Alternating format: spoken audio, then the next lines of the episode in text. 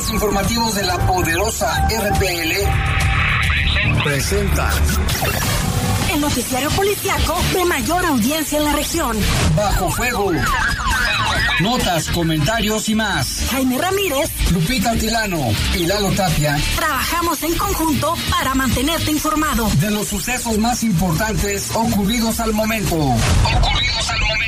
En Bajo Fuego, tu opinión es importante. Comunícate al 477-718-7995 y 96. En Bajo Fuego, esta es la información.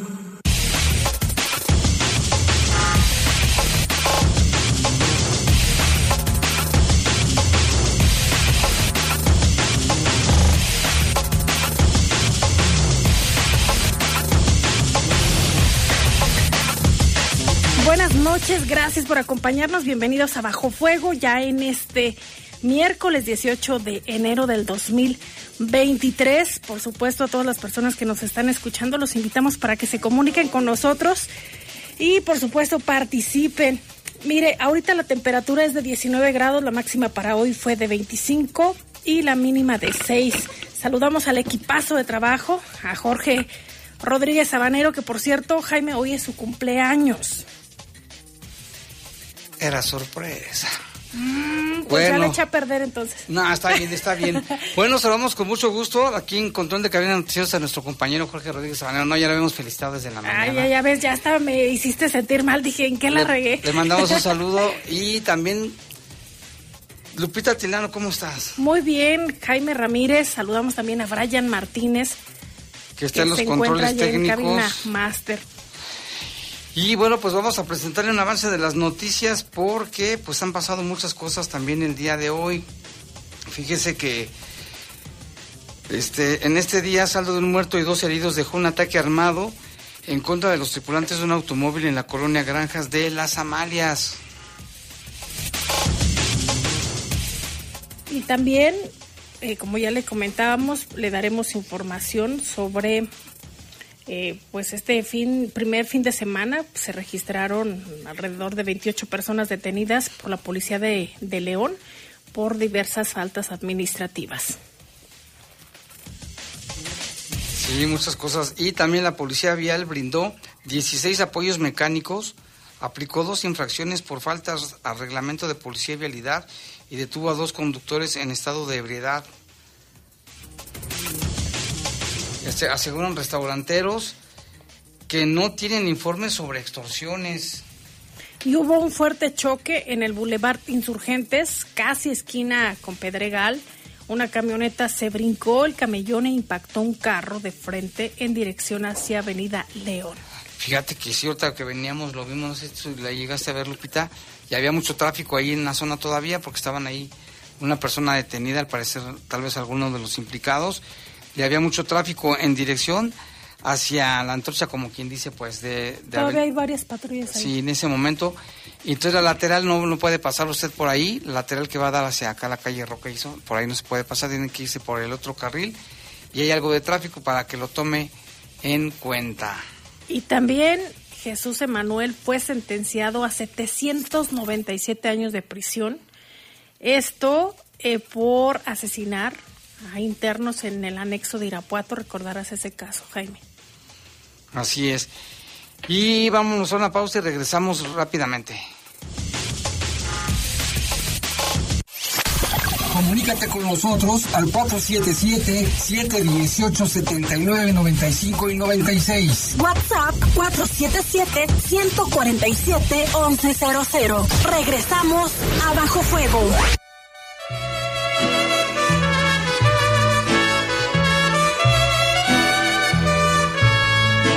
Estas son las mañanitas que cantan. Y bueno, pues ahora sí, ahora sí, estas mañanitas son para nuestro compañero Jorge Rodríguez Habanero. Le deseamos muchas felicidades, Jorge, que te la pases bien.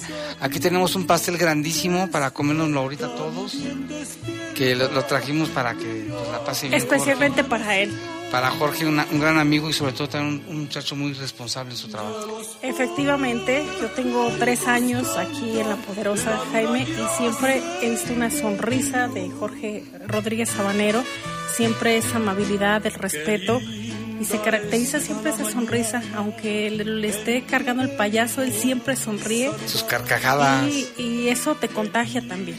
Muchas felicidades, Jorge, de parte de todos nosotros, de todos el equipo. Te queremos, Jorge, te queremos. Aquí está tu pastel que te trajimos, te lo llevas a tu casa. Y vámonos ahora a un corte. O ya está el corte, ya ni me acuerdo. Corte, vamos un corte y regresamos. Estás en Bajo Fuego. Bajo en León, tu decisión es lo más importante. Con el presupuesto participativo, tú eliges las obras y acciones que se realizarán en tu zona o delegación. Por eso, te invitamos a ser parte de la segunda edición de Participa León. A partir del 14 de enero, vota en línea en participa.león.gov.mx o de manera presencial, acude el próximo 20 de enero al centro de votación que le corresponde a tu zona. Sueña, participa y decide el León que quieres. Somos grandes, somos fuertes, somos León. Hola Rosita, ¿cómo estás? Hola amiga, bien. Oye, ¿ya pagaste tu predial? No, aún no. No. Aprovecha, está el 10% de descuento en enero y en febrero está el 8% de descuento. No, hay mucha gente y me da flojera, aparte está bien lejos. No, pero ya lo puedes pagar en la delegación. Vamos, te acompaño. Gracias, gracias, gracias. Con tu predial, León es más fuerte que nunca. Somos grandes, somos fuertes, somos León. Las y los diputados reformamos la ley para que quienes realicen trabajos del hogar en forma remunerada sean ahora incorporados al Seguro Social, con el registro y pago de cuotas por parte de sus empleadores. Así resultan beneficiados 2.2 millones de personas, en su mayoría mujeres, y el país da un gran paso hacia el acceso universal a la seguridad social. Porque México eres tú, legislamos para todas y todos. Cámara de Diputados, Legislatura de la Paridad, la Inclusión y la Diversidad. Estás en Bajo Fuego. Bajo Fuego. Reportes, comentarios, sugerencias. Comunícate a los servicios informativos de la poderosa RPL vía WhatsApp al 477-495-1839. 477-495-1839.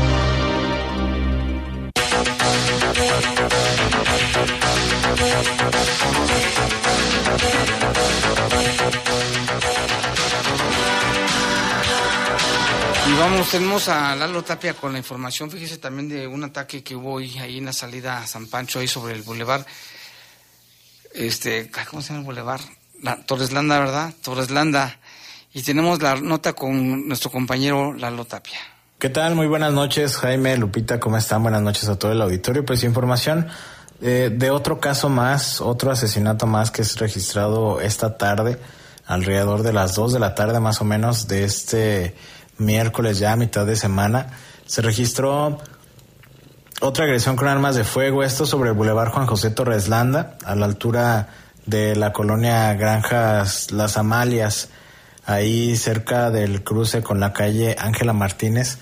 Mientras las víctimas eran tres hombres, bueno, son tres hombres las, las personas que fueron agredidas, iban a bordo de un vehículo Chevy de color gris, cuando aparentemente se emparejó una, un vehículo de la marca Mazda, también en color gris, que esto cabe señalarlo, eh, un vehículo con esas características fue reportado ayer en la agresión en Echeveste donde murieron dos personas.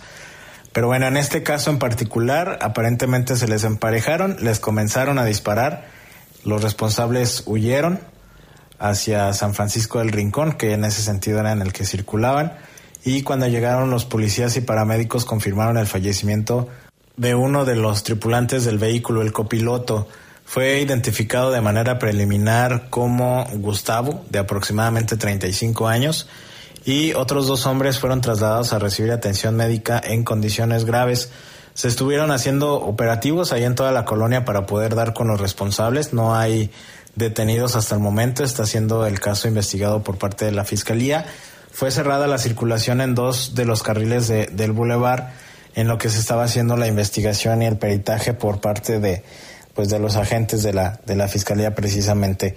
Eh, finalmente pues el cuerpo fue llevado al CEMEFO el vehículo también quedó a disposición presentaba varios impactos de bala y como lo mencionamos hasta el momento no ah, se han reportado personas que hayan sido detenidas en relación a estos, en relación a este caso registrado ahí en el Boulevard Torres Landa, que con este sumarían 38 los asesinatos eh, registrados durante este mes. Eh, se, une pues con lo con estos casos, esta serie de, de hechos que se registraron ayer por la pues a lo largo del día, Jaime, varios casos desde la mañana se estuvieron reportando, uno ahí en la colonia en la comunidad, perdón, Lagunillas, un cuerpo que fue localizado envuelto en cobijas que todavía permanece sin ser identificado. La fiscalía únicamente confirma pues lo que ya se sabía, ¿no? Que era un hombre, no dan a conocer media afiliación, presentaba lesiones en la cabeza, se decía que de arma de fuego, todavía está pendiente confirmar eh, pues la identidad y sobre los responsables. También en la colonia San José del Potrero, que es, bueno, la división en una zona cerril de entre San José del Potrero y Villas de San Nicolás, tercera sección, que es en, la parte trasera, digamos, del hospital pediátrico. Ahí también fue localizado un hombre de unos 35 años aproximadamente, también está sin ser identificado. Vestía un pantalón de mezclilla y sudadera de color gris. Ese también presentaba lesiones de arma de fuego. En este otro que mencionamos de Cheveste, en la colonia Villas de Cheveste, en la calle Argón, Ahí se confirma el asesinato de un hombre y una mujer. Solo ha sido identificada ella. Fue identificada como Lorena Gabriela, de 42 años. El otro hombre está sin ser identificado. Es una persona de unos 30 años aproximadamente. Y hay un adolescente que resultó lesionado. Aparentemente continúa delicado de salud a consecuencia de la gravedad de las lesiones. Y tampoco hay datos de los responsables. De este que era el que mencionábamos que también se, se reportaba los tripulantes de un Mazda de color gris como responsables. Del otro caso, en la colonia Los Pinos, Miguel Ángel, de 36 años, conocido como el tren, está también siendo el caso investigado para poder dar con los responsables. Y el otro hecho en Cañada del Real, ahí sobre, eh, por la zona de, de departamentos, un, un hombre que circulaba en un automóvil de color gris, ahí muy cerca del cruce con la calle Antonio Martínez Aguayo, con el Boulevard Antonio Martínez Aguayo, fue asesinado. Esta persona también ya fue identificada plenamente. Fue identificado por familiares como Juan Pablo, tenía 33 años. Este hecho fue mm, después de las 7 de la noche, siete y media más o menos, en, la, en el Boulevard Cañado de las Flores, cerca de Antonio Martínez Aguayo. Se decía de manera inicial que se trataba del conductor de un de taxi ejecutivo de estas de plataforma, aunque no ha sido confirmado por parte de las autoridades. Es temas de investigación, Jaime. Lo dicho, Lupita también, eh, 38 asesinatos en lo que va de este, de este mes. La cifra, pues, básicamente se ha estado manteniendo eh, durante varios años de un promedio de dos asesinatos por día, casi dos asesinatos en, por lo menos en lo que va de este mes de enero. Esperemos que sea lo último que reportemos. De cualquier manera, nos mantenemos al pendiente. Muy buenas noches. Gracias a Lalo. Y pues sí, esta cifra también se mantuvo el año pasado, casi en promedio, dos homicidios diarios en el municipio de León. Y ahí sí, son un poquito, dos, pues, dos, dos diarios. Es lo que se lleva hasta el momento, lamentablemente. Y lo vemos que es en todas las colonias, ¿eh? y también no importa el horario ni fecha en el calendario, todos los días hay este ataques armados, lamentablemente, o si no, localizan cadáveres en zonas cerriles, en zonas semiabandonadas. Qué, qué lamentable que esté esto sucediendo, pero así estamos. Como dice Cristina Pacheco, aquí nos tocó vivir y ahora. Y que la violencia no debería normalizarse, Jaime. Ni tomarlo ya tan natural como estadísticas. Sí, no, pues ya llegamos a ese, a ese si te fijas en todos los medios también dicen, hubo, una, hubo 10 muertos en Tarado. Ah, bueno, vamos a otra información. Hubo dos muertos ayer. Pues es que ya tanto y tanto. Y en otras noticias, la policía de Celaya eh, aseguró un predio con presunto huachicol. De acuerdo a lo que publica en un comunicado, señala que en atención a una oportuna denuncia ciudadana, elementos de la Policía Municipal lograron asegurar un inmueble en la comunidad de Gasca, donde se localizaron tres cisternas que contenían hidrocarburo presuntamente extraído de forma ilegal.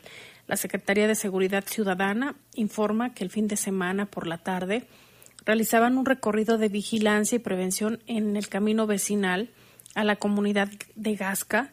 En ese momento se les acercó un hombre quien señaló que eh, había unas cuadras, en unas cuadras adelante vendían combustible y esto presuntamente de manera ilegal al interior de una propiedad, motivo por el cual se realizó el operativo en la zona. ¿Qué fue lo que encontraron? Pues encontraron este predio en construcción en obra negra, de donde se desprendía un fuerte olor a hidrocarburo y al asomarse se observó varios contenedores subterráneos, motivo por el cual se aseguró el área y se dio aviso a la Fiscalía General de la República.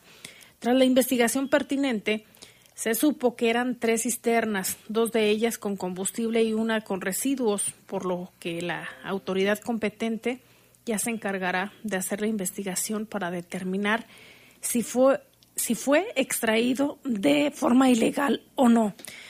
También la, la Secretaría de Seguridad Ciudadana invita a la población para que denuncien y sin duda esto pues les ayuda mucho también a la autoridad, Jaime. Sí, en este caso, fíjate cómo es que se dieron cuenta por un reporte, un reporte ciudadano, que pues vieron cosas extrañas por ahí. De ahí la importancia de denunciar cualquier caso o situación sospechosa que vea por su casa. Si, por ejemplo, ve casas donde entran y salen pues personas sospechosas, pues marca el 089 el 911 o cualquier situación o, o vehículos extraños en su colonia o X pueden hacerlo. Fíjate cómo ayuda en este caso cómo dieron con este presunto robo de gasolina gracias precisamente a lo que lo que una persona vio, ¿no?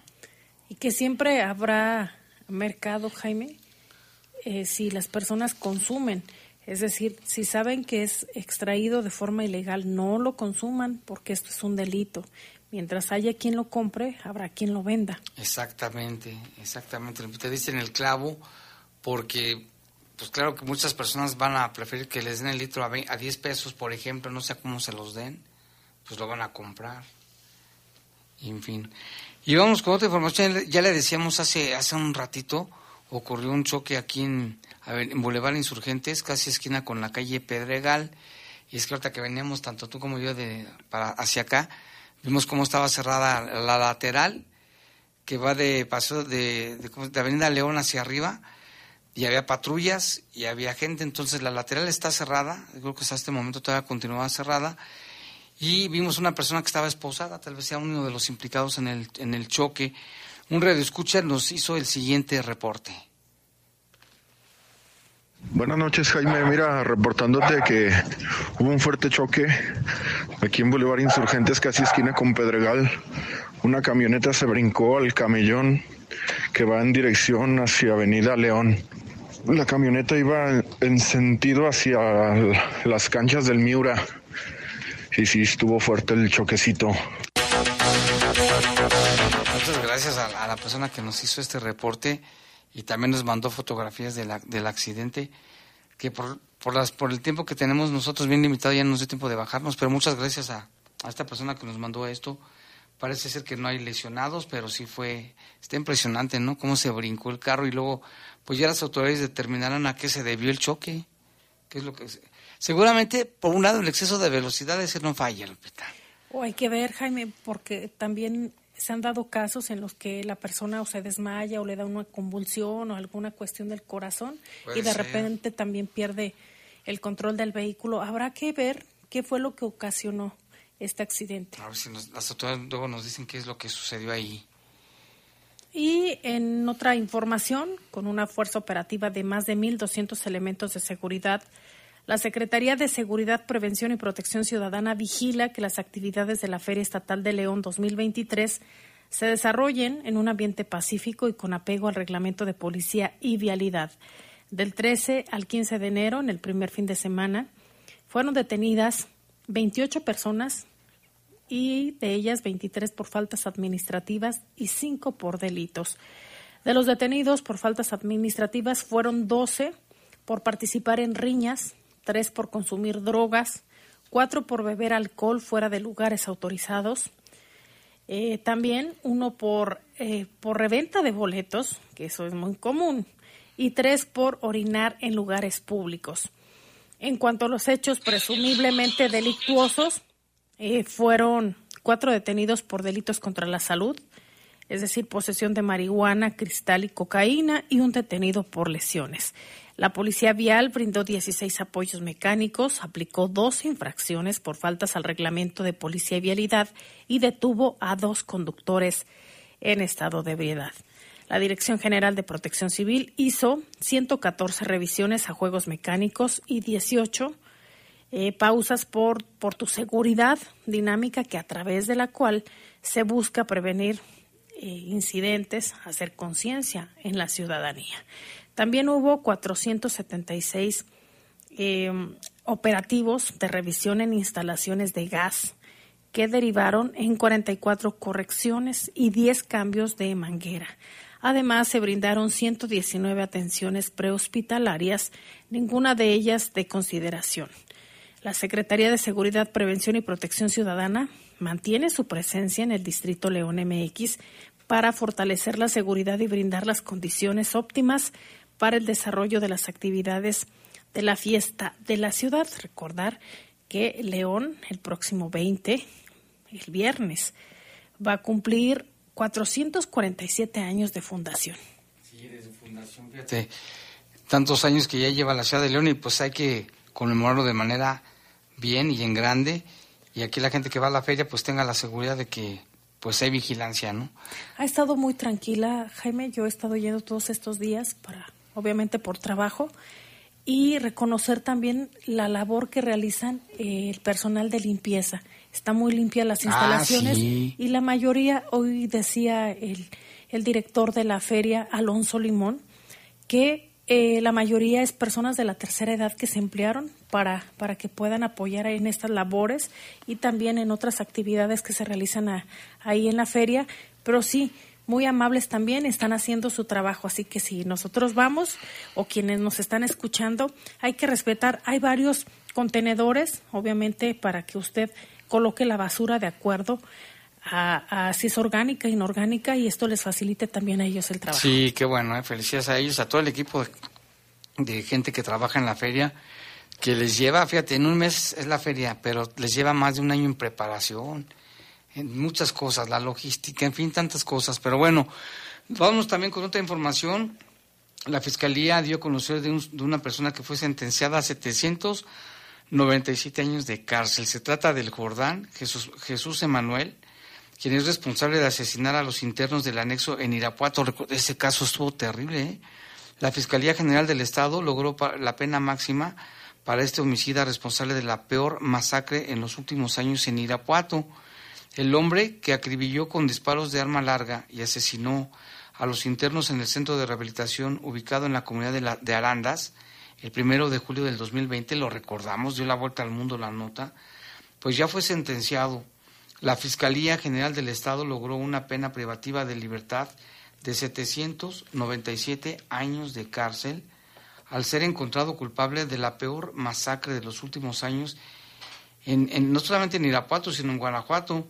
Al cierre de los alegatos eh, de, clausura, la Fiscalía General del Estado presentó el contenido probatorio y cada uno de los argumentos que fueron desahogados donde se confirmó la intervención del acusado en esta masacre.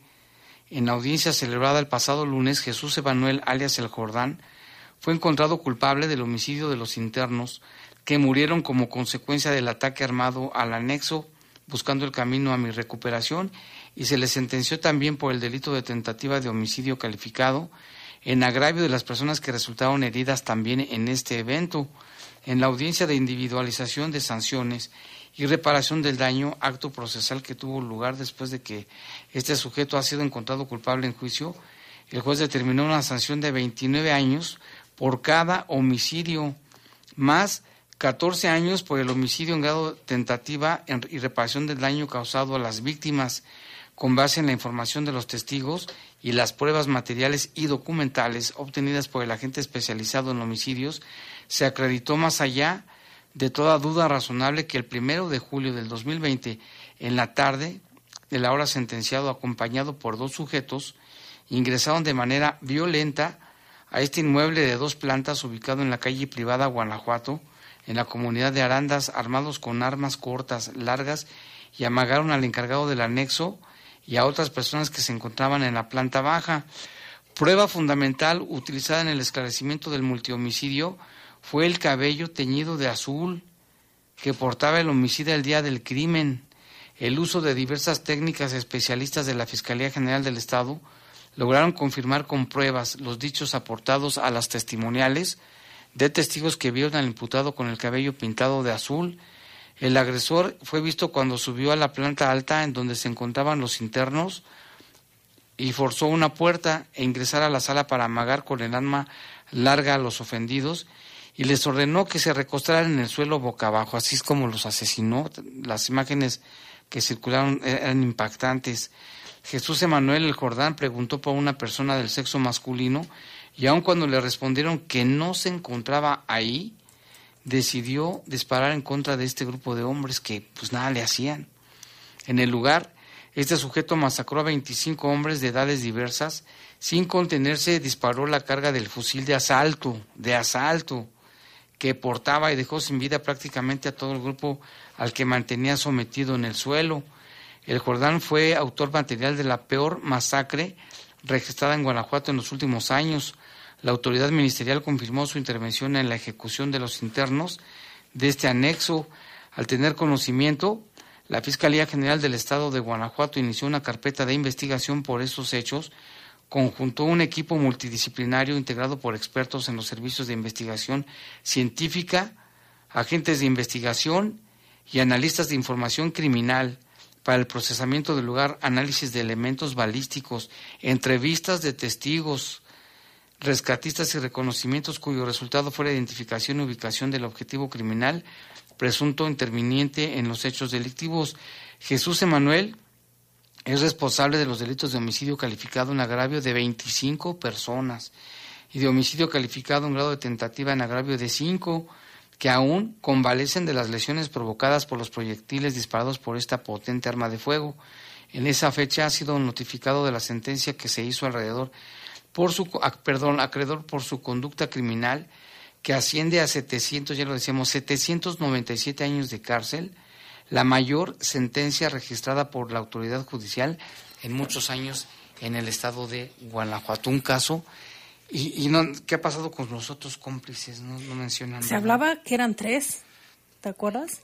¿Eran tres en total o eran él y otros dos? Mm, en, en, total eran tres eh, lo que se había manejado. Este Jordán y otros dos, ¿verdad? Ajá. En Pero el que disparó fue el Jordán entonces. En ese momento, que fue la publicación el 7 de julio del 2020, daban a conocer que habían identificado a tres presuntos sicarios de, de la masacre de este anexo. Y bien lo mencionas, Jaime, mira estas imágenes que aquí estoy viendo, como, tal como lo diste a conocer ahorita, están boca abajo. Sí, así, estaban las imágenes. Yo recuerdo perfectamente los videos y las fotos que circularon en las redes sociales.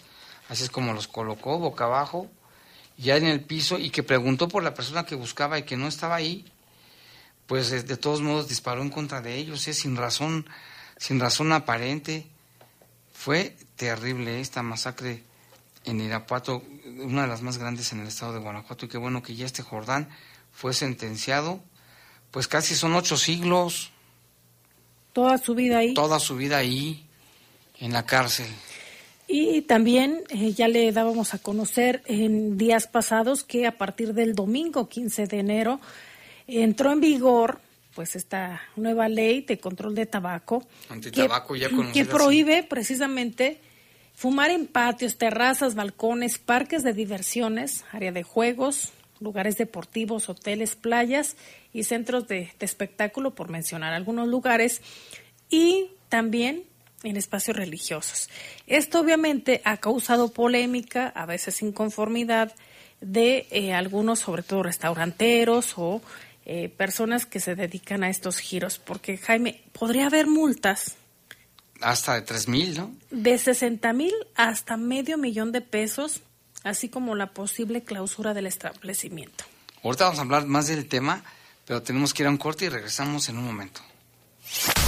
Comunícate con nosotros al 477-718-7995 y 96. WhatsApp 477-147-1100. Regresamos a Bajo Fuego. Estás en Bajo Fuego. Bajo Tu participación en la toma de decisiones en los problemas que afectan a todos es lo más importante para ejercer la democracia. Infórmate. ¿Ya te enteraste lo que pasó? Sí. No podemos permitir cosas así. Participa. En la colonia también nos estamos organizando. Sí, mi amor, nos vemos allá. Actúa. Sí, ya nos enteramos. Hagamos algo. No esperes a que haya elecciones para hacer valer tus derechos. La democracia se vive todos los días. Instituto Electoral del Estado de Guanajuato. No te quedes sin feria.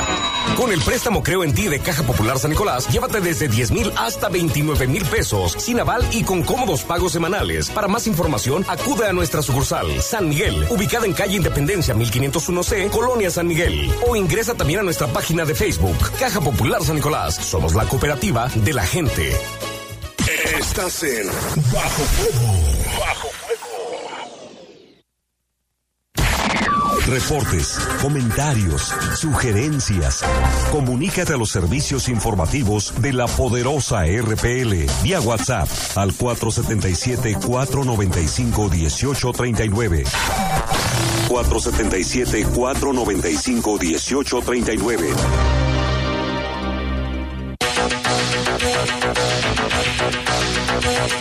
7 con 31 minutos y vámonos con una información importante. Mire, presupuesto participativo es una oportunidad histórica de proponer que se hagan cosas diferentes en León, donde tú y tus vecinos pueden votar por obras para que se realicen en tu colonia y delegación. Participa este viernes 20 de enero de manera presencial o regístrate y vota en la página www www.participa.león.gov.mx.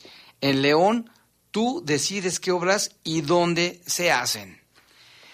Seguimos con el tema, Lupita, de, de los cigarros de la ley antitabaco, porque también déjame decirte que en base a estudios de, de, las, de salud, el cigarro genera muchísimas muertes y tiene un costo muy alto para las instituciones de salud tratar esta problemática. Entonces, algunos están a favor, algunos están en contra, y por lo, por, lo pronto, el presidente de la Cámara de la Industria Restaurantera, aquí León Manuel Vibrisca, él avala, él avala esta ley antitabaco. Nuestro compañero Jorge Camarillo platicó con él y esto fue lo que le dijo. Eh, presidente, eh, ¿qué pasa con la ley antitabaco? ¿Cómo les va a afectar a ustedes? ¿No les va a afectar? ¿Qué puedes comentar al respecto? Bueno, primero es una ley, es un decreto del presidente y como tal lo tenemos que apegar porque así lo dice la Constitución. Yo creo que sí puede haber un efecto en los primeros semanas, principalmente de molestia de los, de los comensales, de que vayan a nuestros restaurantes y les digan que no pueden fumar. Pero también hay que entender que hay una parte positiva en siempre en todo esto que tiene ciertas visiones negativas. La salud pública, creo que la salud pública y la salud de los terceros es lo, es lo principal. Lo segundo es que había mucha gente también en los restaurantes que se quejaba de que la gente fumaba en los mismos. Entonces, habrá que sopesar al final el si la ley es buena o es mala para los ingresos del sector. Pero si tenemos un piso parejo, seguramente todos nos acostumbraremos a que no se fume en los lugares. Por eso yo le invito a los medios de comunicación que nos echen la mano de transmitirle a los comensales de que esta ley está para que no se molesten si nuestro personal va y les pide que apaguen el cigarro, pero también a todos los restauranteros que sepan que hay una ley nueva y que esta ley, si no la cumplen, se pueden ver merecedores a castigos, penas, inclusive hasta cárcel eh, por no acatar la misma. Entonces, sí les pido de favor que hagamos pública esta ley para que se cumpla como lo dice la Constitución. Oye, presidente, ayer eh, precisamente en una reunión con eh, Canaco vino el presidente nacional Héctor Tejada y hablaba de que pues va a haber, van a llover amparos. ¿Tú tienes algún registro ya, intención de restauranteros que se van a amparar sobre esta ley? primero quiero ver qué pasen los amparos. No sé si vayan a llover o no vayan a llover. Creo que el enojo es como cuando eres mecha corta, ¿verdad? Dices cosas sin pensar. Y valdría la pena analizar si también nuestros comensales van a aceptar que se vuelva a fumar en los restaurantes, porque les estás haciendo un daño. Entonces, yo, inclusive en mis lugares propios, estoy hablando de manera personal, valoraría si me ampararía, porque muchas veces a mí han criticado y han criticado mis lugares porque dejo fumar. Entonces, creo que las redes sociales van a afectar mucho y los telefonazos que se van a hacer de manera anónima al sector. Si se sabe que alguien está dejando fumar en su lugar. Entonces, es cuestión de analizar si, si, si vale la pena ampararse o no. Oye, presidente, entonces por último, ¿cuál era la petición mayoritaria? ¿De los que fuman o los que no fuman? Los que fuman, pues no, no pedían nada porque de todos modos fumaban, ¿no? Más bien había muchos comensales que pedían que apagaran los cigarros las mesas de al lado porque les incomodaba el cigarro. Está lo que dice Manuel Libriesca al respecto. Pero también en contraparte, Lupita, se opone el Consejo Coordinador Empresarial a la ley de la, a la ley de antitabaco, porque ya decíamos, también ya se prohíbe que se exhiban en las tiendas, en las tiendas de conveniencia, en los tendejones, que, que estén a la vista del público los- las cajetillas de cigarros. Y ellos consideran que esto podría afectar a más de 3 millones y medio de negocios chiquitos o tiendas grandes y almacenes. Vamos a escuchar también la nota con Jorge Camarillo. El presidente del Consejo Coordinador Empresarial de León, Luis Gerardo González García, dijo que la ley antitabaco fue hecha al vapor y además es una ley rigorista. Pero yo creo que es demasiado rigurista, salió muy pronto, creo que tenía que haberse negociado con los ciudadanos, con, con las cámaras y ver si qué es lo que tiene que hacer. Debemos de cuidar mucho la, la salud de los mexicanos, pero también, o sea, no podemos en base a estar castrando a la gente que no consuman bebidas alcohólicas, tabaco, cosas por ¿no? Se me hace mucho más duro y peligroso una atención real contra las adicciones a la droga, ¿no? El otro día alguien publicaba que afuera de Congreso está fumando marihuana diestra y siniestra, ¿verdad? Y salió un artículo en la prensa, por ahí lo leí. A veces queremos ser más riguristas que esto y pareciera como una confrontación contra algunos comercios más que una solución. González García adelantó que esta prohibición va a afectar no solo a los establecimientos comerciales, también a los espectáculos. Es que mira, afecta a muchos espectáculos, es que no nada más a los restaurantes, afecta a la gente que va a los toros, afecta a la gente que va al fútbol, la gente, la gente que va a la playa. Hay mucha gente que se fuma su cigarro con consecuencias para su salud, pero también tiene, debe tener la libertad de poderlo hacer. Esto lo que está haciendo es quitar esa, esa, esa posibilidad. ¿no? Yo, yo no fumo, no me gusta que fumen cerca de mí, pero debo también ser tolerante con las demás personas. Para el poder de las noticias, Jorge Camarillo. Pues ahí está la contraparte. Usted también escríbanos, mándenos un mensaje, qué opina sobre estas nuevas disposiciones. Yo considero, Jaime, que quien quiere fumar lo va a hacer si se exhiben o no. Es como, por ejemplo, ya es que han puesto muchos sellos en, en los alimentos que tienen, eh, que son altos en azúcares, en sales y demás.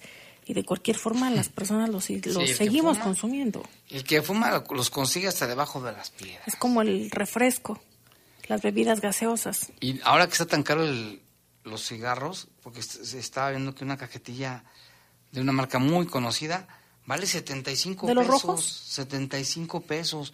Pero también hay mucha venta de cigarrillos chinos. Esos no sé cuánto cuestan, pero sí son más baratos. Pero sí, el que fuma lo encuentra porque... Estás como los que son drogadictos, que fuman marihuana y lo que sea, la consiguen porque la consiguen. Entonces aquí, bueno, aunque sí, los especialistas, los médicos sí dicen que po- po- probablemente pueda inhibir a alguien que no lo haga. Pero ya el que lo hace, el que ya es adicto a la nicotina, pues hasta se va a desesperar.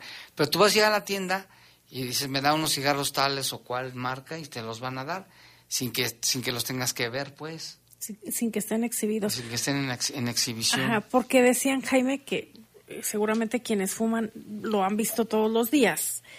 En la cajetilla ponen a personas sin dientes o con cáncer y que se les ven, o sea, muy desagradable. Y ahí hay una leyenda, una, un mensaje que te dice los riesgos de fumar. Sin embargo, pues hay quien dice, pues Eso eso fue una, no les vale, ¿no? fue una primera vez en que trataban de hacer ese control que ya se hacía en Estados Unidos, en otros países, luego lo implementaron en México, pero pues tampoco de nada sirve. Que suben los impuestos de los cigarros, de nada sirve. El que fuma los fuma, como cueste lo que cueste.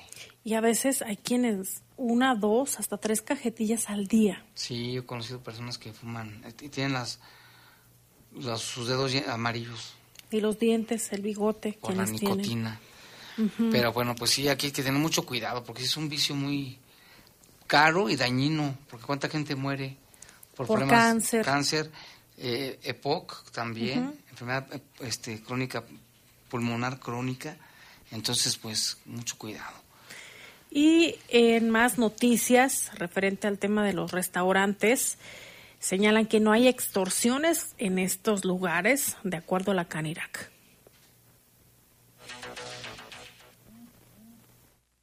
El presidente de la Cámara Nacional de la Industria Restaurantera y Alimentos Condimentados, Delegación León, Manuel Briviesca, dijo que en León no tienen reportes de extorsiones a empresarios del sector. Apuntó que hay confianza en las autoridades. No, ahorita en tema de seguridad estamos de manera correcta.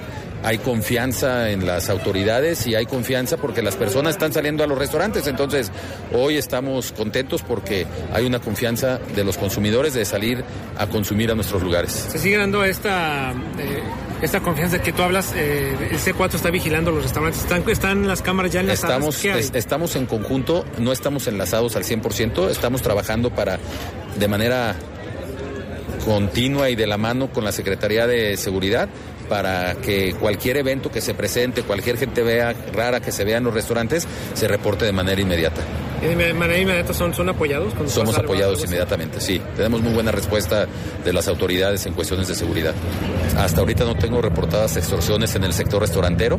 Eh, creo que está muy claro que si te hablan cuelgues, ¿no? Entonces, eh, seguramente en algunos lugares nos han hablado, pero los tenemos bien, bien capacitados a nuestro personal y inmediatamente les colgamos. El empresario restaurantero destacó que han recibido capacitación por parte de la Secretaría de Seguridad para saber cómo manejar una llamada de extorsión. Sí, tenemos una capacitación. La Secretaría de Seguridad nos ha dicho qué es lo que debemos hacer y bajo esas reglas que estamos siguiendo, hasta ahorita no tengo reporte de que se haya extorsionado a alguien, porque creo que es diferente el que te hablen a decir cosas a que ya te hayan quitado dinero. Entonces, no tengo reporte de que algún lugar le hayan o haya tenido que pagar un tipo de, de extorsión. Manuel Briviesca apuntó que más bien la gente cae en una trampa cuando no es una extorsión hecha por delincuentes que verdaderamente pertenecen al crimen organizado. Para el poder de las noticias, Jorge Camarillo.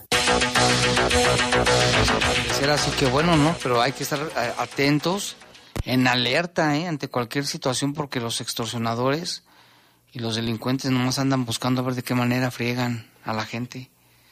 Muchísimo cuidado. Y vámonos con temas de México y del mundo, Lupita. El caso de García Luna, de, de García Luna, concluyó el segundo día de juicio de García Luna y aún no se elige al jurado.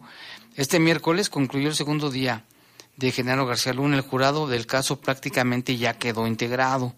El segundo día de juicio de Genaro García Luna concluyó. Este martes avanzó la preselección de miembros del jurado, por lo que el jueves se estima tener listos ya los 12 titulares y 6 suplentes que decidirán si el exsecretario de Seguridad Pública es culpable o inocente.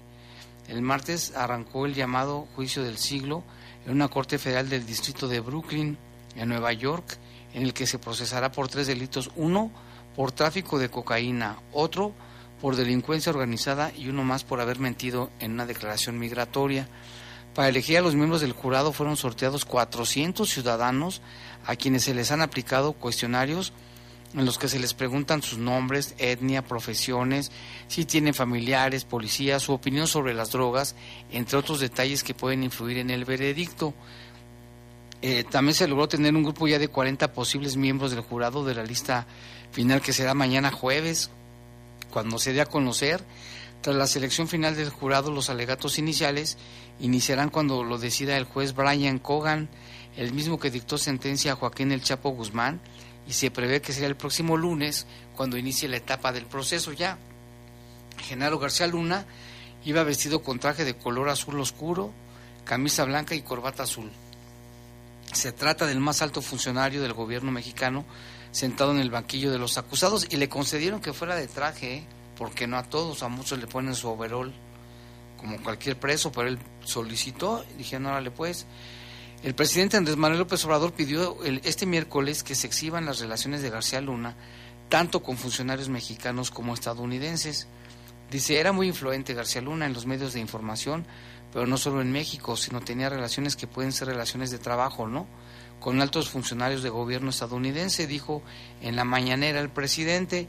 El actual gobierno, que ha pedido su extradición a Estados Unidos, también acusa a García Luna de haber desviado más de 200 millones de dólares del erario hacia empresas de su familia. En septiembre del año 2021, la administración de izquierda Andrés Manuel López Obrador presentó una demanda a Estados Unidos para recuperar activos de García Luna en ese país. Además, otro juicio de alto perfil también por cargos de narcotráfico aguarda al expresidente de Honduras, Juan Orlando Hernández, a principios de, septiembre. Y es que Lupita García Luna, cuando todavía andaba por aquí, se le cuestionaba de sus nexos, él siempre lo negó dijo que, que, estaba todo, que toda su información era pública, que todas sus propiedades eran, su información era pública, que no tenía nada que esconder y que era falso todas las acusaciones que le hacían en su contra. Y este juez es duro, ¿eh? Sí, ya lo destacábamos en esta nota, Jaime, que es el mismo que eh, el mismo juez, Brian Cogan, quien eh, llevó el juicio de Joaquín El Chapo Guzmán lo condenó a cadena perpetua, que por cierto, pues aunque se encuentra en una prisión de alta seguridad en Colorado, ha solicitado al gobierno mexicano que pueda ser regresado aquí, ayer lo platicábamos, que pueda regresar aquí a tierras mexicanas. ya ¿eh? contestó el presidente de la República, Andrés Manuel López Obrador, y dijo que se va a revisar el caso, porque también lo que alegaba el, el, la defensa de Joaquín El Chapo Guzmán es que se están violando sus derechos humanos en la prisión de Estados Unidos porque no se le trata de igual manera que los demás reos y que incluso pues la comida no es de calidad. Está acostumbrado a otra cosa. Entonces, pues se va a revisar, dijo el, presidente de la República al ser cuestionado sobre este tema. ¿Qué se eh, destaca de este juez de hierro, Brian Cogan? Es que eh, pues tiene mucha preparación, también es catedrático, eh, da conferencias. Eh, dentro de, su currículum destaca que también mm, domina el, idioma chino mandarín, tiene preparación eh, también en el extranjero y hay un, caso en el que también intervino que fue para el juicio de un elemento importante de Al Qaeda. Entonces tiene, tiene un, un currículum bastante robusto y ahora es quien está llevando el juicio también de Genaro García Luna, exsecretario de Seguridad. ¿De qué se le acusa?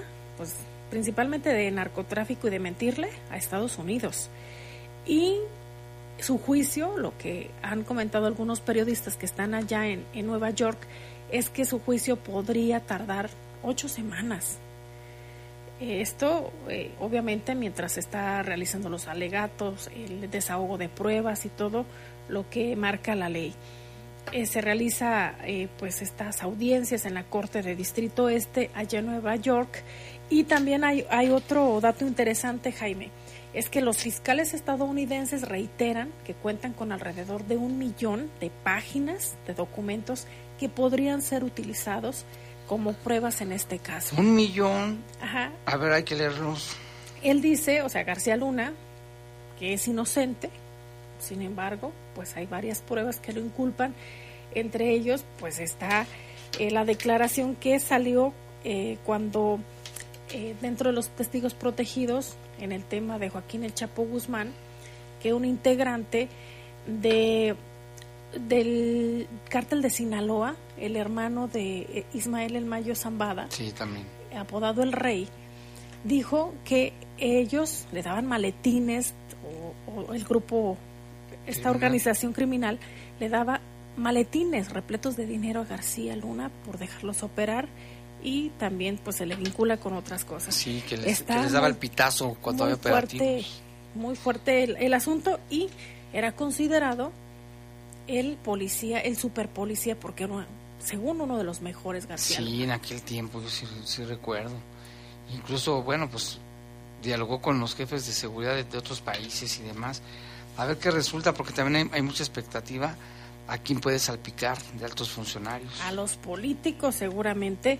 Recordar que estuvo él en el periodo como secretario de Seguridad Pública en el periodo de Felipe Calderón. Que ahorita está en España. A ver qué pasa. Y vamos a una pausa, regresamos con más información. Comunícate con nosotros al 477-718-7995 y 96. WhatsApp 477-147-1100. Regresamos a Bajo Fuego. Estás en Bajo Fuego. Bajo Fuego. La información en manos del gobierno nos pertenece a todas y todos. Como lo escuchas, tú, yo y cualquiera de nosotros tenemos derecho a solicitar y obtener toda esa información. Es pública. Ingresa a plataforma de transparencia.org.mx o llama al Telinai 800-835-4324. Si alguien te niega o impide acceder a la información, acércate al INAI. Es el organismo autónomo encargado de defender nuestro derecho a saber. Ejerce tu derecho y toma el control de la información pública. En México sabemos que en los momentos difíciles las diferencias no existen. Y es con ese espíritu que surgió la Guardia Nacional, para estar cerca cuando más nos necesitas, proteger tu patrimonio y alejarte del peligro y así juntos enfrentar los más grandes desafíos. Porque solo estando unidos, apegados a la ley y a los derechos humanos, tendremos el México que deseamos y con ello refrendaremos tu confianza. Guardia Nacional, Justicia y Paz. Gobierno de México. No te quedes sin feria. Con el préstamo Creo en ti de Caja Popular San Nicolás, llévate desde 10 mil hasta 29 mil pesos, sin aval y con cómodos pagos semanales. Para más información, acude a nuestra sucursal Delta, ubicada en Boulevard Epsilon 502, Colonia Valle del Maguey. O ingresa también a nuestra página de Facebook, Caja Popular San Nicolás. Somos la cooperativa de la gente. Estás en Bajo Fuego. Bajo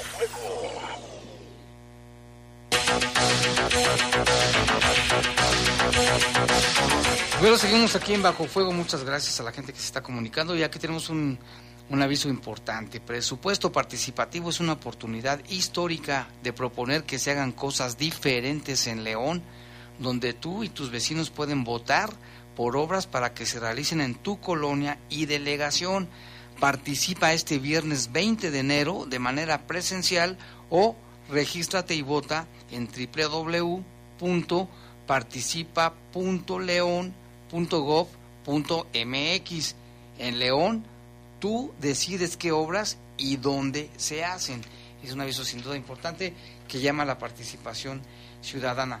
Y mira, Lupita, aquí tenemos ya reportes del auditorio. Muchas gracias a la gente que se está comunicando. Martín Díaz dice, yo estoy a favor de la nueva ley antitabaco. Es muy desagradable que estás comiendo en lugares públicos y te encuentras personas fumando. Al lado ya ni comes a gusto. Y a mí de verdad me, basta, me da bastante asco el olor a cigarro. Saludos, buena noche. Sí, lo que decía Manuel también, de que en algunos restaurantes hay gente que fuma o que está en la terracita y te llega el olor. Y hay gente que no le gusta. Juan dice, buenas noches Jaime, es un reporte. Los, los mentados, dice, bueno, aquí es un saludo, es un saludo que ahorita vamos a, a checar bien. Acá también nos dice otro reporte, dice Jaime, ojalá ya se, sea serio lo del tabaco. Recuerdo que hace algunos años publicaron no vender cigarros en las tiendas, mucho menos a menores de edad. Sería mejor cerrar las tabacaleras, es mi opinión. Es que también dicen que las tabacaleras dan mucho empleo de ahí viven muchas familias, pero bueno, pues más bien mira que las hagan y que fume el que quiera. Y aquí dice, buenas noches Jaime, soy, dice, mire, hay homicidios diariamente, venta de droga, incluso afuera de prevención social, hay unas personas que te cobran por estacionarte y todo esto pasa desapercibido, dígame usted, ¿por qué no ponen atención a todo? Y seguirá pues la prohibición del alcohol después o sea, el cigarro no está prohibido, ¿eh? está, eh, se están tomando medidas para que no se anuncien, para que no se vendan, para que no se fume en lugares públicos. Y en México, en la salud. Pensando en la salud, en, la Ciudad de México, varias calles del centro histórico tampoco vas a poder fumar. En las playas tampoco, porque no sé si te ha tocado ir a alguna playa, Lupita, donde ve las, las cajetillas de cigarros. O las colillas. Las colillas, perdón, las colillas. Bueno, también las cajetillas que luego las tiran, pero más que nada las colillas. Luego aquí dice, deberían de prohibir el pan porque eleva los triglicéridos y produce problemas cardíacos y causa sobrepeso. Las harinas también son muy malas. Buenas noches, Jaime Lupita. Bueno, pues también. Es lo que tú decías que ya hay etiquetado, ¿no? De, y tú ya, si, si es tu, si es tu decisión comerte eso, pues adelante. Luego también el señor Antonio Sánchez dice, eso de la votación es puro bla, bla, bla. Así como el programa Mi Barrio, bla, bla, bla. Pero se sabe que es publicidad, dice. Digo por el famoso poste de la patiña. Mire, don Antonio, ya estamos haciendo todo lo posible para que ya vayan a arreglar eso, ¿eh? No crea que no. Y luego aquí también dice, la ley antitabaco tiene tintes políticos y económicos, pues el fin realmente es recabar cantidades millonarias por las multas para recabar todos fondos para los bancos de bienestar quebrados y para apoyos económicos de la tercera edad, para tener votantes contentos a la 4T para las elecciones del 2024. Ahí, está, ahí están sus opiniones. Todas las opiniones son respetables, Lupita. Aquí dice, quiero reportar un caso de maltrato animal. Ojalá pudieran ayudar. Es un perrito que está en el Boulevard Caliope, esquina con antiguo camino a La Joya. En un yunque, el perrito tiene una herida en el abdomen donde se le sale una tripa. Lleva casi un mes. Así llamé varias veces al bienestar animal y para reportarlo y nada. Mire, ahorita en este, en este momento, en este momento ya estoy pasándolo al Centro de Control y Bienestar Animal para que lo tomen en cuenta. Y, mire, si nos puede tomar una foto del perrito nos la puede mandar. Y la ubicación exacta. Aquí ya más o menos da, la ubicación, esta ya está, mire, ya está en Centro de Control y Bienestar Animal el reporte. Ojalá que sí acudan, porque pobrecito dice que se le sale una tripa al pobre perrito. Y hay, hay sanciones, ¿eh? porque ya está considerado dentro de ya la ley. Hay reglamentos que dicen que, que son seres sintientes y no se deben maltratar, hay que respetarlos también. Y el, el, el llamado, Lupita, si mucha gente no le gustan los animales, ¿para qué los tienen? ¿Para qué los tienen en su casa? ¿Para qué se los llevan? Y no son objetos, son seres sintientes que también necesitan cuidados, que si su hogar es muy, muy pequeñito, pues no tenga una raza que sea muy grande, porque obviamente pues no va a tener el espacio, también que usted se comprometa a limpiar sus heces fecales, también puede eh, tener ah, problemas en la salud, y que lo saque a pasear porque... Hay muchas personas, repita, perdón, muchas, muchas personas que les abren la puerta a sus perritos para que se salgan a, las, a la calle, a que se hagan de la popó, y no recogen sus heces. Todos los perritos andan, andan de jardín en jardín, de casa en casa, haciéndose del uno o del dos, y los dueños adentro. Irresponsables. Sí, hay que recogerlos. Mira aquí, ya casi para irnos, repite el caso del niño allá en Veracruz que mató a su amiguito porque perdió en las maquinitas, pues habló la mamá de Samuel, el niño asesinado. Ella dijo que su hijo murió por culpa de los padres del niño que lo mató. Mientras Leticia trataba de salvarle la vida a Maximino Flores Sánchez, padre del menor, que disparó a su esposa Carmen Morales Hernández y otro de sus hijos, huyeron. Hasta el momento no han sido localizados, pues se dieron luego, luego a la fuga. El pasado domingo 15 de enero, Samuel, de 11 años, murió tras recibir un disparo de arma de fuego en la cabeza. La herida fue provocada por su amiguito de 10 años, quien le disparó con la pistola de su papá mientras jugaban maquinitas en una tienda a escasos 80 metros de la casa del niño. Esto fue en la comunidad del Tejocote, en la zona montañosa de Veracruz.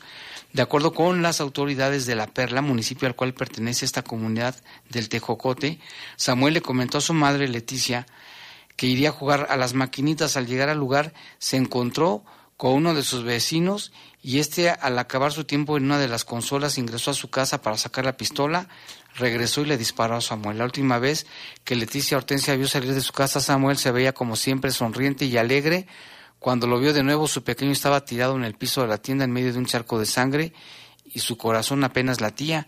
En busca de salvarle la vida, Leticia tomó a Samuel entre, entre, sus brazos, salió en un carro particular a la cabecera municipal de La Perla, donde elementos de protección civil trasladaron al menor al hospital y al llegar el pequeño sufrió un paro cardíaco. De inmediato los médicos lograron reanimarlo, sin embargo, dos horas más tarde el pequeño tuvo un segundo paro y diez minutos después murió. La madre pide justicia, dice Leticia, pide a las autoridades que hagan justicia y asegura que cree que Samuel murió por culpa de sus padres, de sus propios padres que lo mató, pues no es responsable dejar una pistola en la mesa como si fuera comida. Con eso dijo todo la señora. Fuerte dolor de, que te arrebaten de esta manera a tu hijo. Terrible. ¿Y ¿Cuántos casos no hemos referido, Lupita, que los papás tienen las pistolas en el ropero, en, en algún lado de los niños lo, lo saben ubicar y cuántas desgracias han ocurrido por eso? ¿Y qué necesidad de tener un arma en casa si también está prohibido? Si es para tu seguridad, sí, pero si la tienes, guárdala donde nadie la encuentre. No lo tenga a la vista, como dice la mamá, una pistola en la mesa como si fuera comida, dijo la mamá del pequeñito, que el dolor ya se llevó a cabo el funeral. ¿eh? El, el estar bajo una emoción alterada siempre va a dejar consecuencias negativas, Jaime. Si tú tienes un arma dada y si está eno- te enojas con alguien, algún integrante de tu familia, es más probable que saques el arma y cometas un homicidio. Las armas son del diablo, dicen, dicen que son del diablo las armas. Ya nos vamos. Gracias, Lupita, muchas gracias. ¿eh? No, gracias a todos. Bonita noche. A Jorge, felicidades. Y le invitamos a que siga porque continúa el programa Leyendas de Poder. Los servicios informativos de la poderosa RPL presentaron El noticiario policiaco de mayor audiencia en la región. Bajo Fuego. Gracias por tu atención.